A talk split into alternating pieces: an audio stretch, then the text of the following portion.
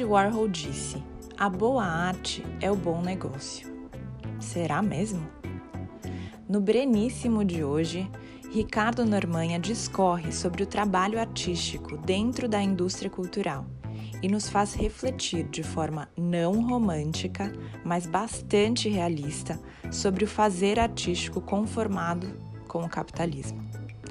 Breno Amparo e Larissa Henrice tocam essa conversa que perpassa pela precarização do trabalho, disfarçada de flexibilidade. E fechamos o ano do podcast da Voice 176 com uma profunda reflexão sobre os fazeres criativos, tão afetados pela pandemia, e como precisamos reconhecer que a lógica empreendedora do ser empresário de si mesmo pode ser bastante perversa e ilusória quando nos tira direitos como trabalhadores e nos mantém correndo numa rodinha de gaiola.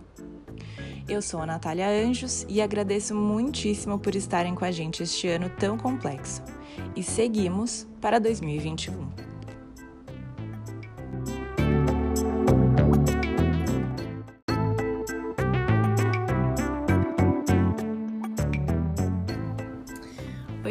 Eu sou a Natália Anjos. Eu sou a Larissa Henrice. E esse é o podcast, podcast da Voice 176.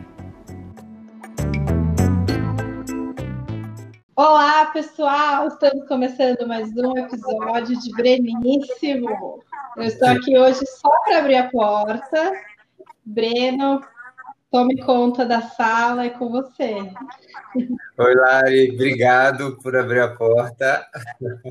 É sempre muito bom a gente poder gravar os nossos episódios aqui. Hoje, um tema que eu acho que é não que tenha um tema que é mais importante, mas eu acho que esse assume uma centralidade em tudo que a gente vem falando, tanto nessa nossa série como no podcast como um todo, que é o tema sobre trabalho propriamente dito, né?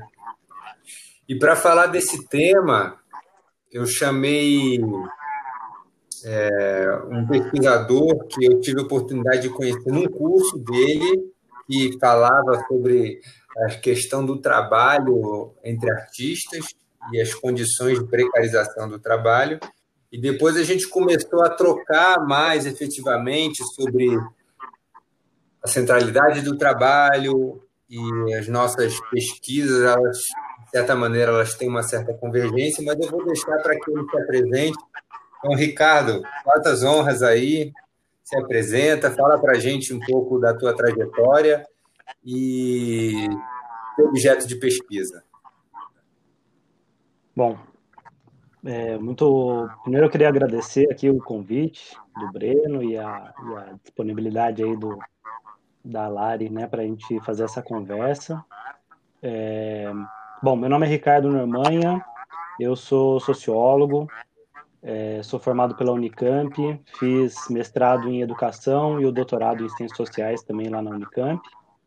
E desde o mestrado, né, venho desenvolvendo pesquisas no campo da sociologia do trabalho, olhando, né, com um olhar privilegiado aí para o trabalho artístico, né? Então, é, até foi nessa oportunidade, né, de um, de um curso que eu que eu, um mini curso, né, que eu ministrei na Escola de Sociologia Política aqui em São Paulo, que eu tive a oportunidade de conhecer o Breno, depois a gente descobriu outras uh, outras conexões, né, em comum, amigos em comum.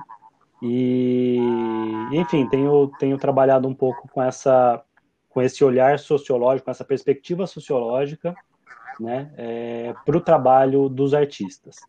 Especialmente, aí no mestrado e no doutorado, eu trabalhei com cinema e audiovisual. Então, tentando entender como se dão as relações de trabalho, configura as configurações do mercado de trabalho artístico, né, no campo do audiovisual, as especificidades do audiovisual, né, e também dos períodos, né, em que eu trabalhei tanto no mestrado quanto no doutorado. E é isso. Pô, sensacional, Ricardo. É, mais uma vez te agradeço a oportunidade da gente conversar e a gente poder dialogar fora um pouco do, das nossas centros acadêmicos, né? Eu acho que, que esse tema a gente vem desdobrando muito, muito profundamente nos laboratórios científicos, né? mas às vezes eu sinto que a gente perde quando não dialoga um pouco mais para fora. Né?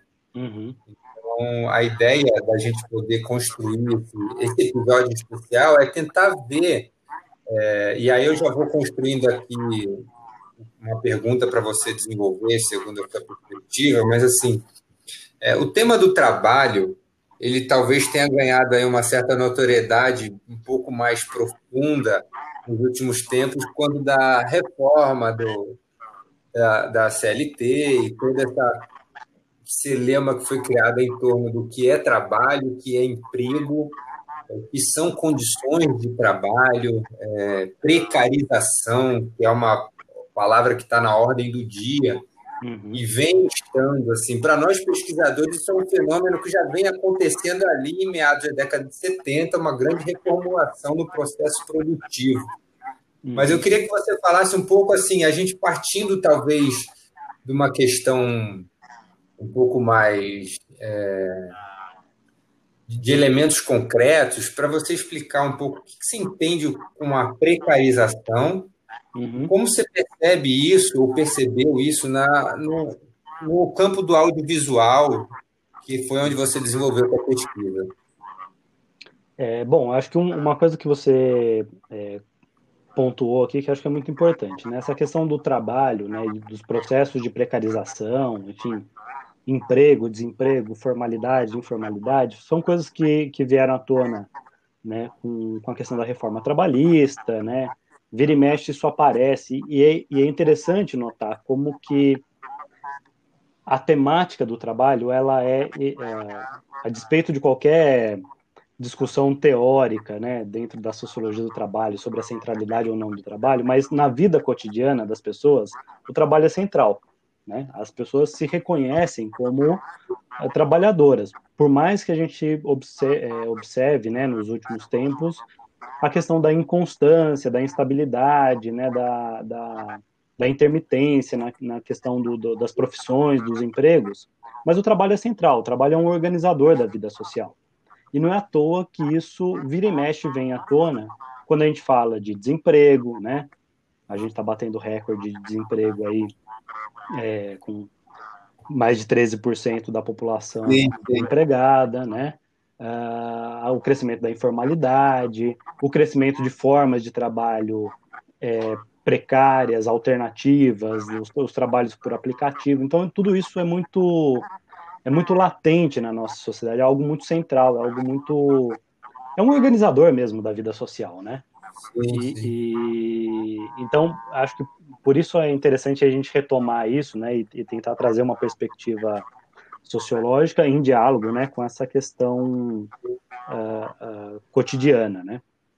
É, quando a gente fala de precarização, eu acho que a primeira ressalva que a gente precisa fazer, né, que parece um, um, um, uma, um preciosismo, mas não é, que é, é diferenciar precariedade de precarização.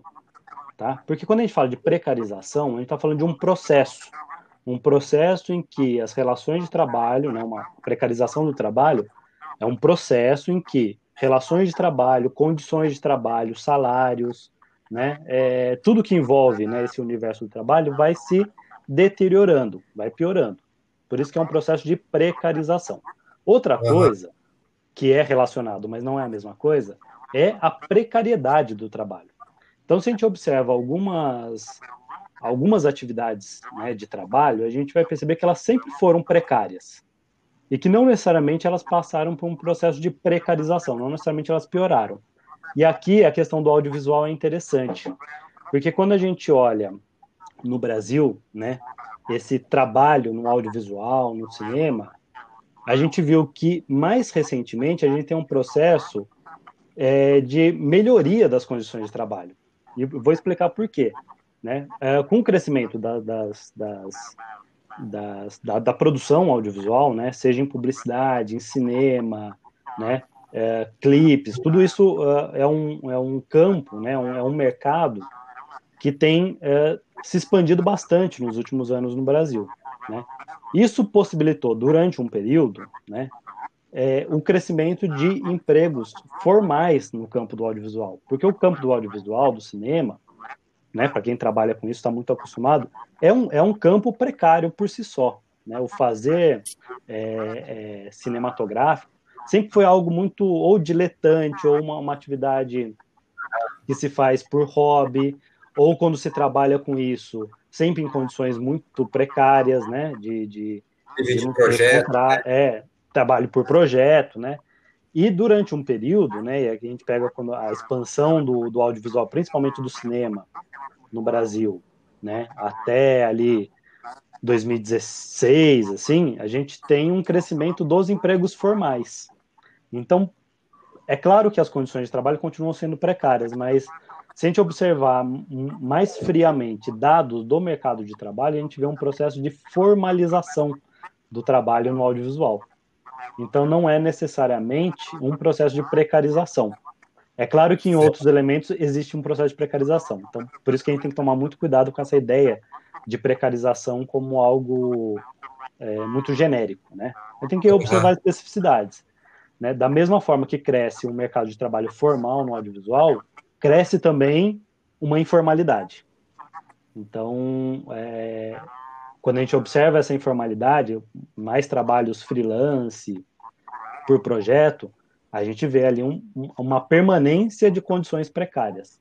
Mas em outros uhum. ramos, em outras é, em outros segmentos do mercado de trabalho, a gente vê um processo de formalização, né? Aumentou o número de produtoras de, de cinema, de audiovisual. Essas produtoras estão com alguns trabalhadores né, contratados com CLT. Eu, eu não sei, eu não, não tenho atualizado os dados pós-reforma trabalhista. Né? Depois de 2017, eu não tenho muitos dados do mercado de trabalho para analisar esses últimos três anos, né?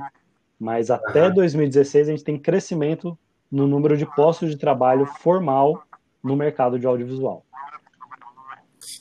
Nossa, interessante. Eu queria aproveitar esse tempo para fazer assim, algumas perguntas, que aí eu também não sei o quanto você vai conseguir dar essa posição, mas, por exemplo, é, você teria alguma, alguma justificativa que supõe esse crescimento do, digamos assim, do âmbito da formalização do trabalho? E aí, uma outra pergunta que também sai um pouco dessa direta do âmbito do trabalho, mas assim, é, não sei se você chegou a, a, a, mergulhar nisso, mas assim, tem alguma relação entre o sentido, digamos assim, da formalização do trabalho em relação à ambição do projeto que está sendo colocado em pauta, por exemplo, é, são, em geral, procuram formalizar os empregos aquelas produtoras de maior expressão e, portanto, elas têm, em geral, fazem produção cinematográfica mais voltada para um mercado amplo,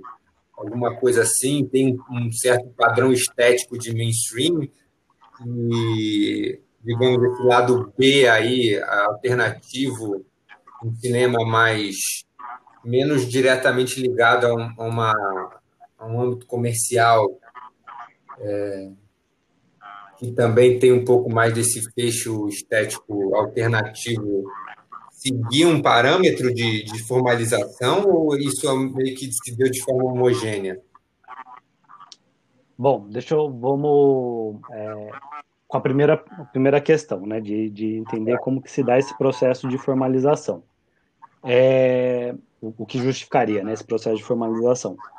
A gente viu, né, e aqui a gente não pode descolar né, o, o, o campo do audiovisual, campo da cultura de uma forma geral, de um contexto mais amplo. Né? Então a gente viu é, nos anos 2000, um, um, e aqui especialmente aí 2010, né, de 2008 em diante, a gente tem um crescimento do mercado de trabalho formal de uma forma geral, isso daí é herança, né? Isso é herança não, é, um, é uma, uma das é, é, um, dos, um dos avanços né, dos governos Lula especialmente. Uhum. Então, um aumento da formalização, a valorização de, de, de é, do, do, salário mínimo. Então, houve uma melhoria né, na, na, na, condição de vida dessa classe trabalhadora, que alguns vão chamar de nova classe média, mas que na verdade é um, é um extrato ali, né, uma camadinha um pouco mais privilegiada da classe trabalhadora.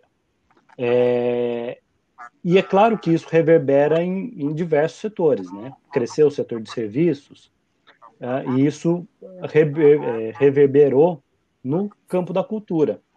Né? Então a gente Sim. teve uma ampliação dos, dos, das políticas de incentivo à cultura, né? a, a, a Lei Rouanet, né? que ganhou, ganhou força, as, as leis de incentivo, lei do audiovisual, que são anteriores, inclusive, né, ao, ao, ao governo Lula, mas que é, com, essa, com esse período de crescimento econômico, né, de, de, de, uma prosperidade ali, mesmo de curto prazo, né, mas uma prosperidade que é, possibilitou né, um, um, crescimento de diversos setores da economia, né, de uma forma geral, e isso a, a, a economia do audiovisual acompanhou, tá certo? Então a gente tem um crescimento de diversos setores econômicos, entre eles o audiovisual. Esse crescimento possibilitou, né, a, a esse incremento, né, essa esse aumento de uma de um do número de trabalhadores registrados, né, de trabalhadores contratados. E aí é interessante, é, já fazendo o link com a segunda pergunta, é interessante notar né, como que se dá esse movimento de expansão do mercado de trabalho em audiovisual é, em relação ao tamanho das produtoras. Né? O, que, o que se viu foi uma pulverização de produtoras de pequeno porte. Então, a, a grande, o, o, o, grosso né, das produtoras de audiovisual que tem é, trabalhadores contratados são produtoras pequenas, né, de até nove funcionários. Uhum. Daqui são os dados da, da RAIS. Né? Então surgiu muita produtora pequena. Agora, é, é interessante né, de pensar, a gente, talvez num, num raciocínio mais rápido, né, sem, muita, é, sem muito elemento, a gente poderia deduzir que produtoras pequenas é, estão mais voltadas para um mercado alternativo, né, de, de cinema, né, um circuito alternativo. Mas o, o que a gente consegue perceber, olhando mais cuidadosamente esses, esses elementos do mercado de trabalho, é que essas produtoras pequenas, elas só puderam se consolidar como empresas, né, com, com funcionários contratados, porque de alguma forma elas estão tão, tão inseridas numa cadeia produtiva do audiovisual extremamente dependente de grandes produtoras. E aí eu vou dar o exemplo mais concreto do cinema, né? Uhum. É, do cinema brasileiro, que é a Globo Filmes, que foi inclusive o meu objeto ali de, de, de estudo no doutorado, né? A Globo Filmes, que é, uma, é o braço cinematográfico das organizações Globo, ela surge como um departamento dentro das organizações Globo para produzir conteúdo audiovisual, especialmente filmes de longa-metragem. Né? Uhum. Agora, a Globo Filmes, como é uma empresa né, ligada às organizações Globo, ela não pode participar de editais. Então, ela não pode captar recurso pela lei do audiovisual, por exemplo. E aí, o que, que ela faz? Ela se associa a produtoras pequenas. Né? Então, as produtoras pequenas veem na Globo Filmes um, um, uma parceira né, para poder rodar filme, poder fazer filme, uhum. né, com, com, com, com com estratégias de divulgação, né, de, de tentar romper o, o gargalo da distribuição, da exibição. Afinal de contas, tem o selinho da Globo, né? Claro. E a Globo Filmes vê nas produtoras pequenas. É, a, a, Globo Filmes vê nas produtoras pequenas essa possibilidade de captar recurso, uhum. né, que a Globo Filmes não pode.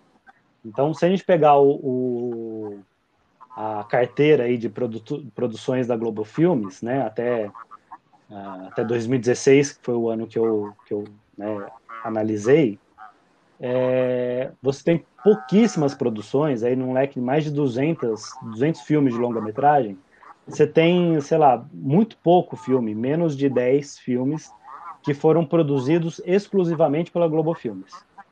Ou seja, a Globo Filmes ela está sempre em parceria com alguém, né, com produtoras pequenas. Então a gente entende essa expansão do mercado de trabalho e da, dessa expansão se dá por meio dessas empresas pequenas, Porque essas empresas pequenas têm aliados, têm parceiros de grande porte, que não emprega tanta gente. Né? A Globo Filmes, o, o, o organograma da Globo Filmes, ela tem pouquíssimos funcionários.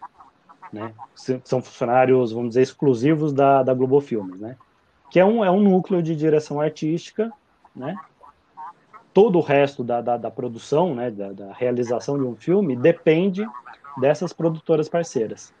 Então a gente tem aí um, um movimento no mercado audiovisual, um movimento que é muito parecido com a reestruturação produtiva da, da, da indústria, né, da, dessas transformações da produção industrial é, em grande escala, né? Então você tem é. grandes empresas que são enxutas, são extremamente compactas, porque elas é estão associadas a uma cadeia produtiva.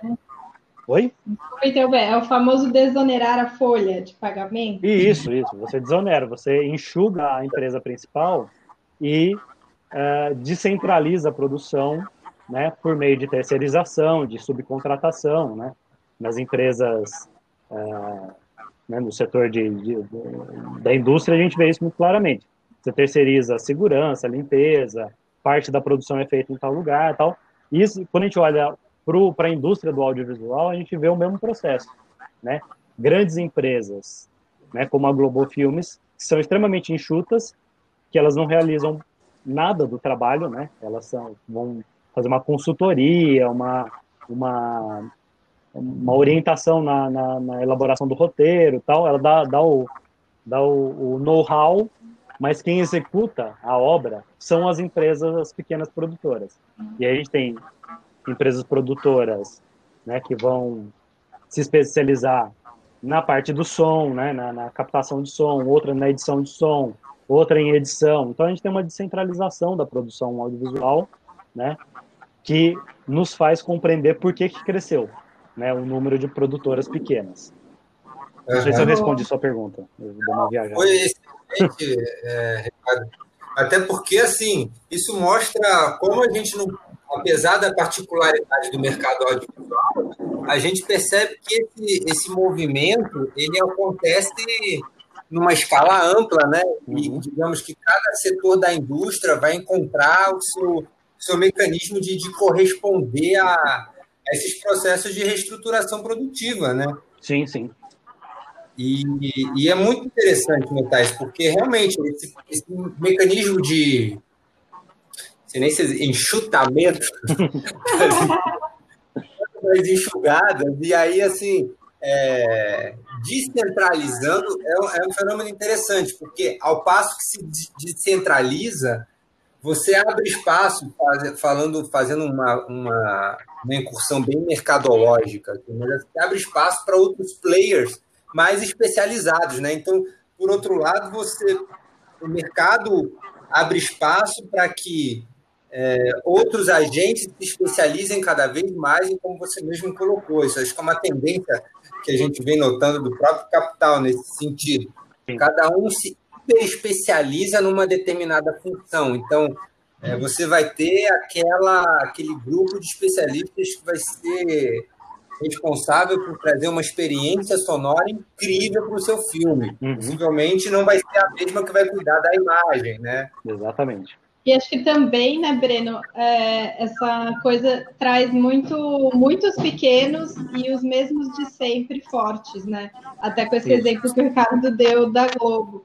Eu queria aproveitar e trazer três tópicos aqui para que vocês também pudessem é, refletir um pouco, que é a questão da, da própria posição do produtor né, de audiovisual, do artista. Eu acho que tem esse local do artista, do artista versus trabalhador, no próprio entendimento do profissional que eu acho que de alguma forma é, contribui por essa, algumas peculiaridades no setor, né? Dessa não identificação é, como trabalhador. A outra questão é, sobre o imaginário coletivo já da sociedade, sobre quem vive de arte no Brasil, que é é, uma, é um, não sei, é um dito popular, é uma crença coletiva aí, uma, uma crença pesada, né, sobre ah, não dá para viver de arte no Brasil, não dá para viver de cultura no Brasil. E um outro ponto é sobre o emprecariado, que é esse o empresário de si mesmo, que o artista também se coloca, é, ou que tem que se colocar para sobreviver, né? Ele, agenciar a si mesmo e se colocar nessa posição de, de empreendedor, mas que é, é, é um empreendedor precário, né? Porque, na verdade, você está ali nas suas costas, que, é, como o Ricardo falou, né? A Globo mesmo não tem muita coisa na folha de pagamento, mas as pequenas produtoras estão arcando aí com uma tributação, com, com peso aí da, do seu negócio muito grande, né? Então, seriam esses três pontos, assim, o emprecariado no audiovisual, esse imaginário coletivo da sociedade sobre a economia criativa e o próprio reconhecimento de si dos artistas, produtores e criativos como trabalhador, que parece que essa identificação diminui a eles, sabe? Não sei se, se eu fui feliz. Não, eu, não, você fez super clara, Lara. Inclusive, eu vou, já vou passar a bola para o Ricardo. Eu só queria comentar uma coisa que, assim, é, recentemente eu participando de um simpósio sobre história e música, a professora Luciana Requião trouxe uns dados, ela é do Rio, trouxe uns dados da Firjan. A Firjan seria a entidade correlata da Fiesp para o Rio de Janeiro, né? E eu achei muito interessante que, assim, fazendo um balanço do, do, do trabalho entre de artistas nos últimos anos, é, a própria Firjan, no relatório dela, não identifica artistas como pessoas isoladas, mas como pessoas CNPJ. Então, fala em empresas.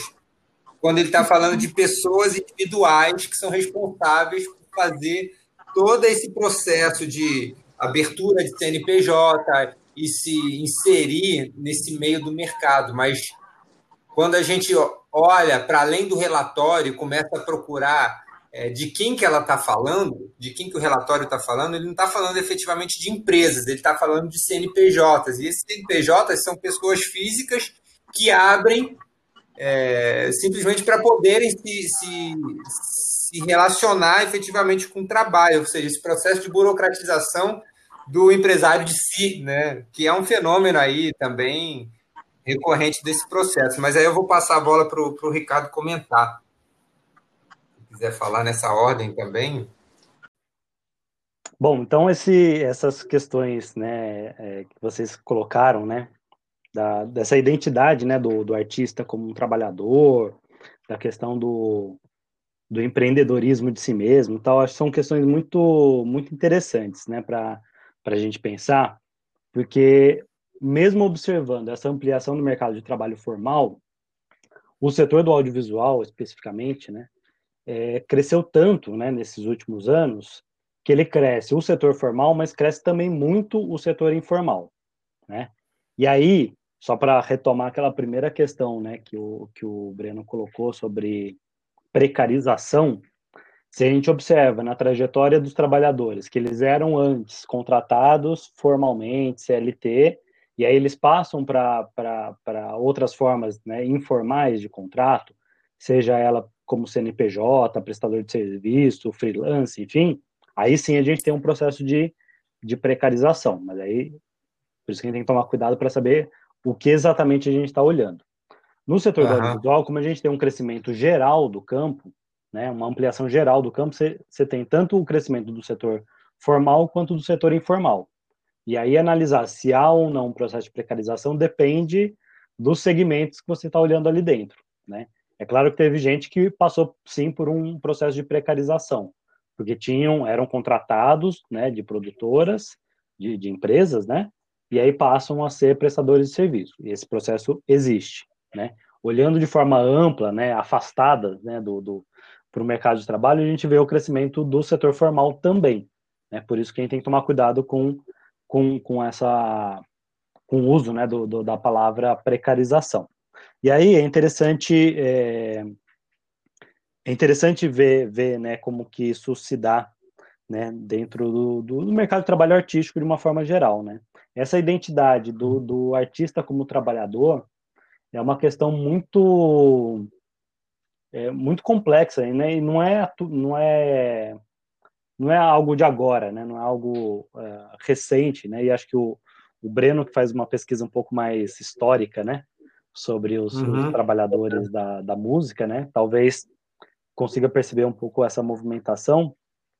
Mas como a arte, né, no, no, no senso comum, ela é muito ligada a uma questão de, de uma negação né, do, do, do trabalho, da formalidade, uma negação dessa, dessa vida é, é, árida né, do, do, do, trabalho, essa vida cotidiana. Né? A arte é, é algo, parece que ela é muitas vezes retratada né, como algo separado da sociedade, como se fosse uma esfera, na né, esfera da cultura, como se fosse algo é, é, que, que está planando né, sobre a sociedade.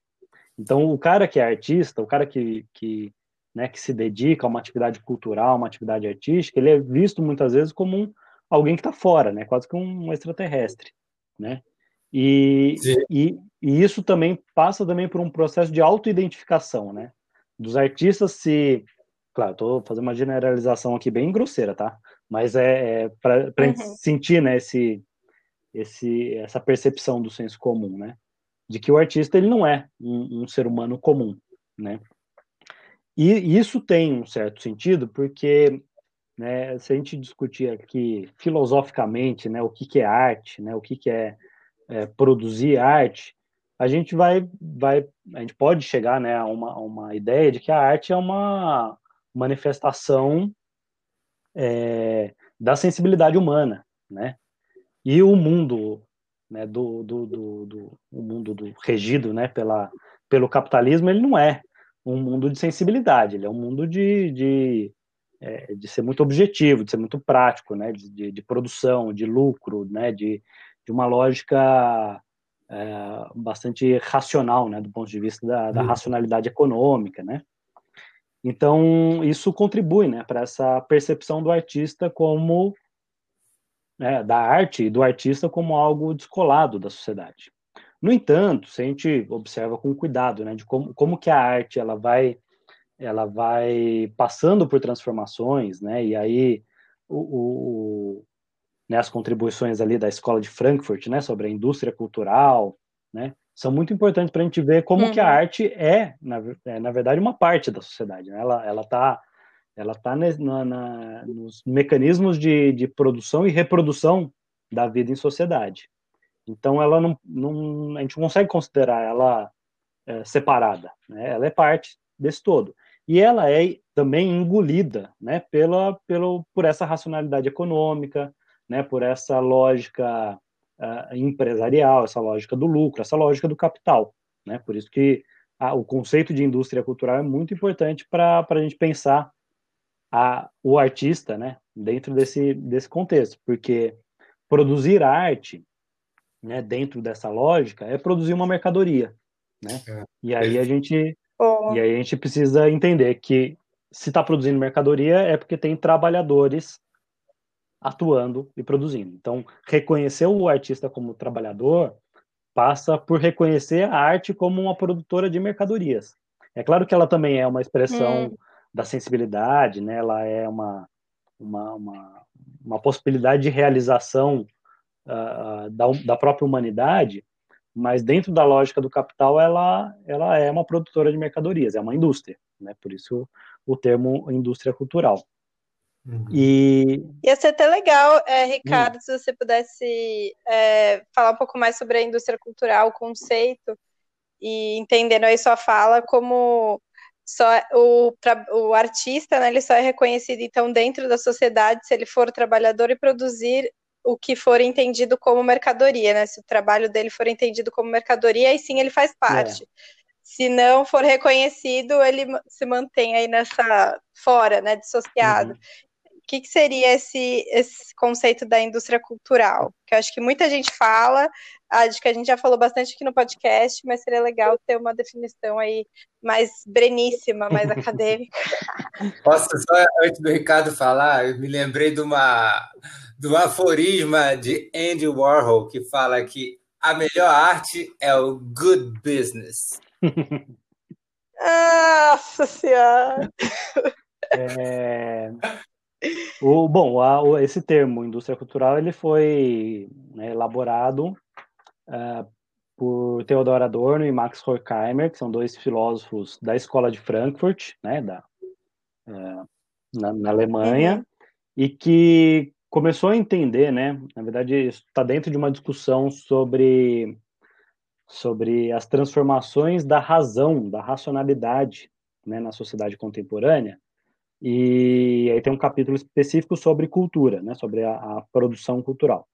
De, de que na, uhum. na, sociedade contemporânea o capitalismo chegou a, a, tal ponto de desenvolvimento que ele uh, absorve né, a produção de cultura, a produção artística, como um mecanismo de, uh, de, de, de, reprodução do próprio sistema capitalista. Né? Então, a, a, obra de arte é produzida como uma mercadoria, e aí dentro da, da lógica do capitalismo, do período né, que eles estavam observando, ali nos anos 30, né, passado dos anos 30 para os anos 40, é, é uma produção em massa, né, aquela lógica fordista de produção, né, produção em massa seguida de consumo em massa. Então, a, arte ela não é algo especial, não é algo uh, uh, diferente, não é não é um, um, um, momento ali de criação do, do artista. Ela é uma mercadoria que vai ser massificada para ser consumida de forma massificada. Então é uma produção em série. E aí é pensar a produção em série como uma produção de carro. Você produz um monte de carro igual que vai ser consumido, né, uh, em larga escala. E aí é interessante a gente olhar para alguns setores culturais como que isso acontece, né? É, se a gente olhar alguns alguns estilos musicais, né? Eu, eu, eu, eu, particularmente tenho muita dificuldade de diferenciar é, cantores de sertanejo universitário. Para mim são todos a é. mesma a mesma o mesmo a mesma mercadoria, né? É, uhum. Porque é uma produção massificada, né? O mesmo estilo, o mesmo visual, uma mesma uh, concepção né, daquele produto, porque ele vai ser eh, consumido em massa. E, e aí a gente entende né, que a, essa, esse artista né, que produz, ele não vai produzir de acordo necessariamente né, com a sua inspiração, com a sua sensibilidade, né, como uma realização de si. Ele vai produzir de acordo com a lógica do mercado. E aí, né, só para comentar um, um, algo que você que a Larissa comentou, né, de se você está dentro dessa lógica mercadológica, beleza. Agora, se você está fora, né, você é visto como excluído, né, da sociedade. Mas é interessante como a, a indústria cultural, ela tem uma, uma força tão grande na nossa sociedade que ela vai, inclusive, determinar é, o trabalho daqueles que estão fora da indústria cultural, né? Então, um, por exemplo, estou pensando aqui num artista de rua, né? É, num músico de rua. Ele vai, ele vai tocar ali composições próprias, aquilo que ele tem como a mais é, é, fina elaboração da sua alma, ou ele vai tocar aquilo que o público gosta de ouvir para né, conseguir ali um trocado. Então, a indústria cultural ela atua uhum. não só na indústria, né, na, na, produção, mas também conformando, né, é, é, moldando os gostos, moldando a, a, a, percepção do público em relação à arte, né? E aí tudo aquilo que destoa do, do padrão estabelecido pela indústria cultural é rechaçado. Está fora da indústria cultural precisa se adequar a essa necessidade dos, do, de, de, né, de organizar, né, de moldar o seu produto de acordo com os padrões estabelecidos. Atender as necessidades, Isso. né? demandas e necessidades. É. Legal. Então você pensa assim, sei lá, um cara que é, faz filme, né? Um, um, diretor. Beleza, ele não está lá associado nem com a Globo Filmes, nem com Netflix, nem, né? Ele tá uma produtora completamente independente. E ele quer fazer um filme de seis horas de duração. Né? Isso vai entrar no circuito de alguma forma? Qual que vai, qual, qual que vai ser a receptividade desse produto? Porque é um produto, né? Afinal uhum. de contas, o cara está produzindo e ele precisa vender o produto dele, né? Então, isso vai moldando, a, a, vai definindo os parâmetros do que, que é uma produção aceita, o que, que é uma produção é, viável né, dentro da, da sociedade. Afinal de contas, se o cara quer viver da sua arte, ele precisa vender a sua arte. Então, ele precisa estar uhum. de acordo mais ou menos ali com as determinações do mercado, né? Mas, de todo modo, ainda, ainda prevalece né, essa ideia de um, do artista como um cara diferente, como né, um, um, um, alguém, alguém que se descola desse universo do trabalho formal, desse, desse trabalho uh, engravatado, oito horas por dia, bater cartão, né? É, e isso uhum. permanece, né? Então, esse, o, o, o, trabalho artístico, ele é flexível, né? Nesse sentido, de que ele, ele, ele de fato é um trabalho diferente, né? Um, um artista, ele não... É, por mais que ele esteja inserido nessa dinâmica mercadológica, nessa dinâmica do mercado de arte, ele, ele tem outros processos de criação, outros processos de, de, de elaboração da sua arte. Não adianta o cara falar assim, ah, você tem que começar a pintar o seu quadro às 8 horas da manhã e terminar às 6 da tarde, né?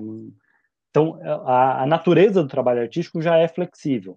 A questão é que essa flexibilidade, ela, ela se apresenta também como uma flexibilidade na, na, na remuneração, na trajetória de, de trabalho, né, na trajetória de emprego, na própria identidade né, do, do, desse indivíduo como, como um trabalhador artista. Né? Não é raro a gente encontrar em vários é, segmentos né, das artes uh, artistas que são professores, né, que são docentes. Então, o que, que paga as contas do cara é o cara da aula de música.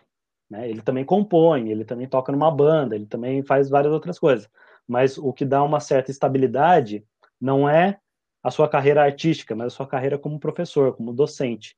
Né? A gente percebe isso em vários uhum. segmentos, né?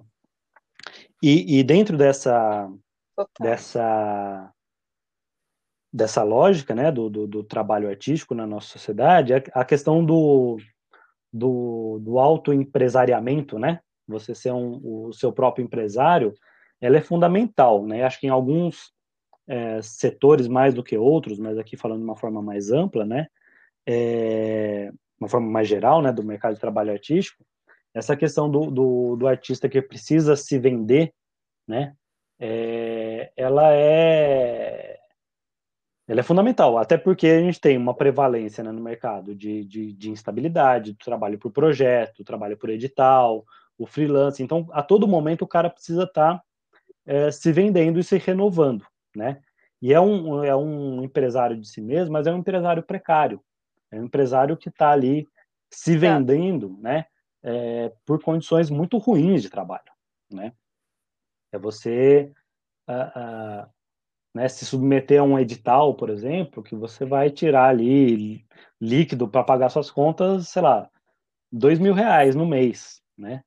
É, e, não é que o cara está sendo um empresário de si mesmo para ser um grande expoente da arte. Não, é, é, é, a lógica né, geral do mercado que, que exige né, essa, esse nano-empreendedorismo de si mesmo. Né? Você é um nano-empreendedor. é, é, isso, a sua empresa é você. Né? É você e sua arte. É você, é. é você total. e sua arte, né? Total. E a gente pode fazer um paralelo é, desses profissionais é, com toda a área criativa, uhum. né? Seja moda, música, cinema, artesãos, nossa, todo mundo acho que se identifica, que estiver ouvindo aqui, que for da área, vai se identificar com a, como essa flexibilidade ela abre espaço para os processos de cada vez mais precariedade, sim, sim. né? E, e, é interessante, né? E aqui né, fazendo a ponte com o que o Breno falou, né? é, de que isso não é exclusividade do mercado de trabalho artístico. Né? Esse é um processo que a gente está vendo em todos os setores, que é a transformação do trabalhador em empresa, né? mesmo que seja uma empresa individual. Uhum. É só a gente ver o crescimento do número de registros de MEI, né? microempresário individual. Né? Para qualquer coisa você precisa ser MEI. A gente está vendo esse processo, né, de uma forma muito preocupante, inclusive, no setor da educação tem muita escola contratando professor como como PJ, né, como é, pessoa jurídica, né. Então, inclusive é, no setor de educação é proibido isso, mas ocorre, né. É, é uma tendência geral do mercado de trabalho, né. E aí eu queria pontuar duas coisas em relação a isso. Tem um, um, sociólogo que, francês que chama Pierre Michel Menguer, e ele tem um trabalho sobre o trabalho artístico, né? Sobre o trabalhador enquanto é, o artista enquanto trabalhador, né? E ele e ele retrato enquanto trabalhador, exato. Isso, exato, o retrato do artista enquanto trabalhador. E ele Oi? Ele tá, eu tô com ele na minha mão, por isso que isso veio. Eu lembrei E ele fala como que o, o, o campo das artes é, um, é sempre um laboratório desses processos de flexibilização, de precarização do trabalho. Tudo que a gente vê né, agora, a gente vê no mercado de trabalho de uma forma geral, de certa forma já acontecia no, no mercado de trabalho artístico. Então, esse processo de pejotização, né, de descentralização da produção, do, do cara ser empresário de si mesmo, é algo que é comum no mercado de trabalho artístico e que está se tornando comum no mercado de trabalho de uma forma geral né? Então, ele vai falar muito disso, né? Do, do, do campo das artes como um laboratório de flexibilização das relações de trabalho, né? E aí o segundo ponto que eu queria colocar em relação a esse processo, né, de pejotização, né, dessa transformação do trabalhador em empresa, tem uma questão do reconhecimento, tanto é, é, reconhecimento individual né, do, do artista como, como trabalhador, tem uma questão dos, dos dados do mercado de trabalho, porque quando a gente vai pegar dados estatísticos da RAIS, né, é, a gente vai pegar os dados de formalidade, não é o cara que tem CLT, né? Agora, tem uma outra questão que é muito importante, que é a questão da organização coletiva desses trabalhadores. Porque na medida em que o, o trabalhador não é um trabalhador, ele não é CLT, né, juridicamente ele é uma empresa, ele não pode se associar na sua associação de classe, no seu sindicato de classe. Então, eu, eu tive, eu conversei com a, com a presidenta do Sindicato dos Trabalhadores de Cinema aqui de São Paulo, o Sindicine, e ela falava assim, o grande desafio do sindicato atualmente é conseguir representar trabalhadores que não podem ser representados pelo sindicato, porque eles são empresas. Então, isso sai da esfera isso sai da esfera do direito do trabalho e vai para a esfera do direito civil, porque é um relacionamento entre empresas. Quando uma Nossa. produtora contrata um cara que é PJ, ele está se relacionando com ela não como um funcionário, mas como uma outra empresa. Isso sai do, do âmbito do direito do trabalho, né? Então existe uma dificuldade tanto dos trabalhadores se organizarem como categoria, como classe, quanto das entidades de classe de é, é, é, de representarem esses, esses, trabalhadores, porque juridicamente eles não são trabalhadores, né? Isso é uma questão muito importante, assim, de como que também os, trabalhadores do campo das artes, e não só do campo das artes, mas se a gente pegar os trabalhadores de aplicativo, por exemplo, a gente está vendo um movimento semelhante, de como que eles vão buscando estratégias para se organizar coletivamente que não seja pelo sindicato, porque pelo sindicato não, não pode, né? Juridicamente não, não é possível. Mas são questões Nossa, interessantes. São, assim, você trouxe, na verdade, eu queria, como a gente já está encaminhando para o final, eu ia uhum. trazer o que você trouxe como para uma última reflexão. Uhum. Mas você já fez, que é exatamente o que, que a gente poderia é, vislumbrar como uma alternativa, né? E aí você colocou uma situação que eu queria até comentar um pouquinho. Uhum.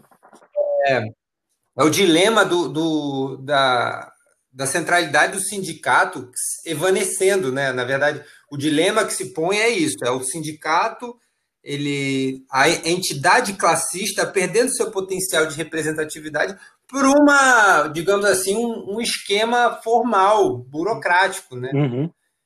E como isso leva a um, um elemento desagregador, mais ainda do, do, digamos assim, do coeficiente organizativo da própria classe. Quer dizer, então, para fazer uma síntese aqui, mais ou menos do que a gente falou, o trabalhador, o artista que primeiro não se identifica ou raramente se identifica quanto trabalhador. Uhum. E quando se identifica, como a gente viu, acho que você trouxe muito bem para a gente essa ideia de que, assim, é, em que medida ele consegue se inserir numa esfera produtiva, identificar que está inserido nesse processo. Uhum. Em seguida, ele efetivamente entender que a condição dele é, seja uma condição precária por, vamos dizer assim, definição de precariedade ou uma condição que está em processo de precarização, É, eu, isso, isso também, Ricardo, acho muito bom você, você fazer essa,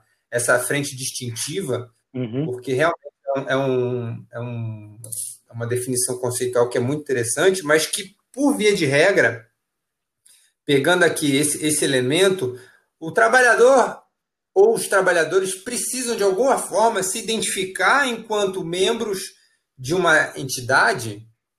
É, aliás, eles precisam se identificar enquanto indivíduos que estão num processo uhum. de alijamento de direitos ou condições propriamente ditos, para primeiro enxergar que existe a necessidade de se organizar, né? Uhum. Então, é, tem um, eu acho que tem uma questão que a gente vem assistindo em geral, que é nem sempre existe por do ponto de vista do trabalhador, a gente falou bastante do trabalhador do audiovisual, mas acho que agora a gente, até para a gente encaminhando esse fechamento, abrir um pouco, mas assim, o próprio trabalhador muitas vezes não enxerga que, ou não enxergou que essa reforma e as reformas que vão colocando ele como empresário de si, uhum. necessariamente estão colocando ele fora de uma esfera de direitos. Muitas vezes esse discurso de empresário de si está atrelado a uma ideia de autonomia, de liberdade. Sim. Quando a gente vê que isso nada mais é do que uma mudança de sob uma da égide formal de como uhum. vender a de trabalho e, na prática, de fato, a gente está vendo cerceamento dos direitos.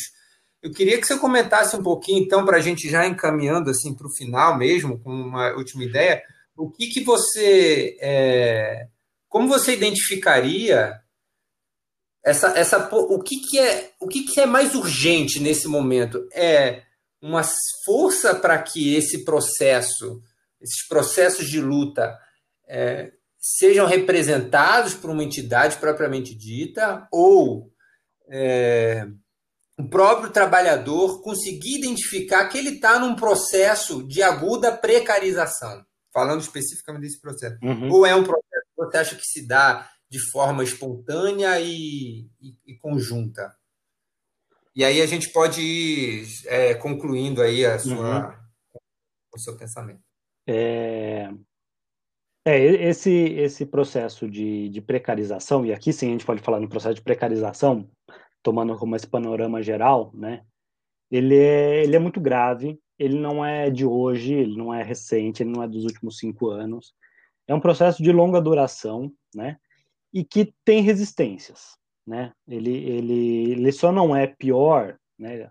A, a situação do, do trabalhador hoje, tanto do trabalhador do audiovisual quanto do trabalhador de qualquer ramo. Só não é pior hoje porque existe resistência, né?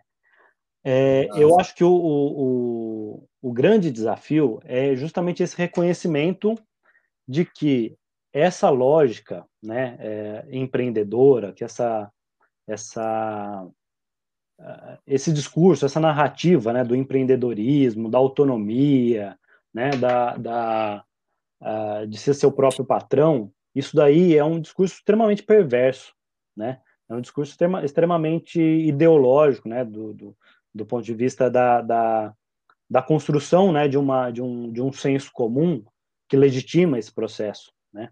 E que, e que eu acho que a, a grande tarefa é justamente tentar é, desnudar, né? Esse processo de, de, de pejotização né, dos trabalhadores, esse processo de, uh, de tornar o trabalhador um, um empresário de si mesmo, em todos os ramos, né, uh, para que essa resistência né, seja mais intensa. Então, uh, o que a gente viu no começo do ano, né, com os trabalhadores de, os entregadores de aplicativo, né, uhum. aqui, aqui em São Paulo, na verdade foi um movimento mundial, mas que aqui em São Paulo foi bem expressivo. É um reconhecimento, né? A lógica dos trabalhadores de, de aplicativo é isso, é autonomia, você trabalha por conta própria, você não tem patrão, né? Você você faz seu próprio horário e tal. Só que isso, né? A, a realidade, ela é, é, é, ela é implacável, né? A realidade desses trabalhadores, e aí a pandemia ajudou a, a agudizar, né? Essa situação. É, mostrou para eles mesmo que não é essa ideia de ah, sou meu próprio patrão. Na verdade, você é extremamente dependente de, de várias de vários vários, elementos ali da, né, do, é, é dependente do aplicativo, é dependente da, do restaurante, é dependente do cliente, né? É, e, de certa forma, esses trabalhadores conseguiram ali se, se organizar, né? Não em torno de um sindicato, justamente porque, porque eles não, não, não são sindicalizados, né? Na medida em que o sindicato não dá conta juridicamente de contemplar essa categoria, mas houve ali uma percepção de que essa categoria, né, é, entregadores de aplicativo ou motoristas de aplicativo, formam um grupo, né, de trabalhadores que são sim trabalhadores, né, e que estão ah, ah, alienados, né, de uma de um campo de direitos, né. Então é, essa é, é, é fundamental que a gente reforce, né, que todo esse processo de reforma trabalhista, né, que eles gostam de chamar de modernização das relações de trabalho, uh, tudo isso é, é, é, envolve esse processo de retirada de direitos, né, de, de exclusão de uma parcela enorme da população de um campo de direitos, né. No campo do, do, da, do, do, do trabalho artístico, né, é, acho que a própria natureza flexível, né, do, do, do trabalho artístico, ela é, é mais complexa, né? É difícil você falar em direitos trabalhistas, mas um sistema de proteção social para trabalhadores que vivem da sua arte é fundamental. E aí a gente tem que pensar diversas, diversos elementos, entre eles o financiamento das artes, né? Quem paga, uh, o que, que, são esses editais, de onde vem o dinheiro, para onde vai, enfim, tudo uma, uma, série de elementos aí que são mais específicos do campo do, do, do, do mercado de trabalho artístico, né? Não sei se eu respondi aí bem a sua, sua questão. Não, mas... foi perfeito, Ricardo. Eu queria te agradecer imensamente. É, eu achei que foi um episódio super contributivo e a gente conseguiu, acho que, alicerçar bem questões de âmbito prático, com uma certa reflexão. Uhum. É, não sei se a Lari quer falar alguma coisa. Não, acho que é isso. Foi super legal, gente. Super esclarecedor. Acredito que, que é, é uma pauta que a gente não pode se cansar de, de trazer. E aí eu gostaria de agradecer mais uma vez aí o convite, a oportunidade de a gente bater esse papo. E qualquer coisa, estamos aí à disposição. É, muito legal. Valeu, Ricardo. Faço da, da, da Lari as minhas palavras. Acho que a gente não pode se cansar de falar disso. É um é um tema que a gente tem que é, aprofundar mais uhum. e tentar precisar cada vez mais, porque, como você falou, o trabalho é um organizador da vida social, né? É. Então, acho que é isso. Muito obrigado, Ricardo, meu amigo. Um grande abraço. Eu que agradeço. Um grande abraço para vocês. Fiquem bem aí, Valeu. se cuidem. Obrigadão, gente. Um beijo, valeu. Tchau, tchau.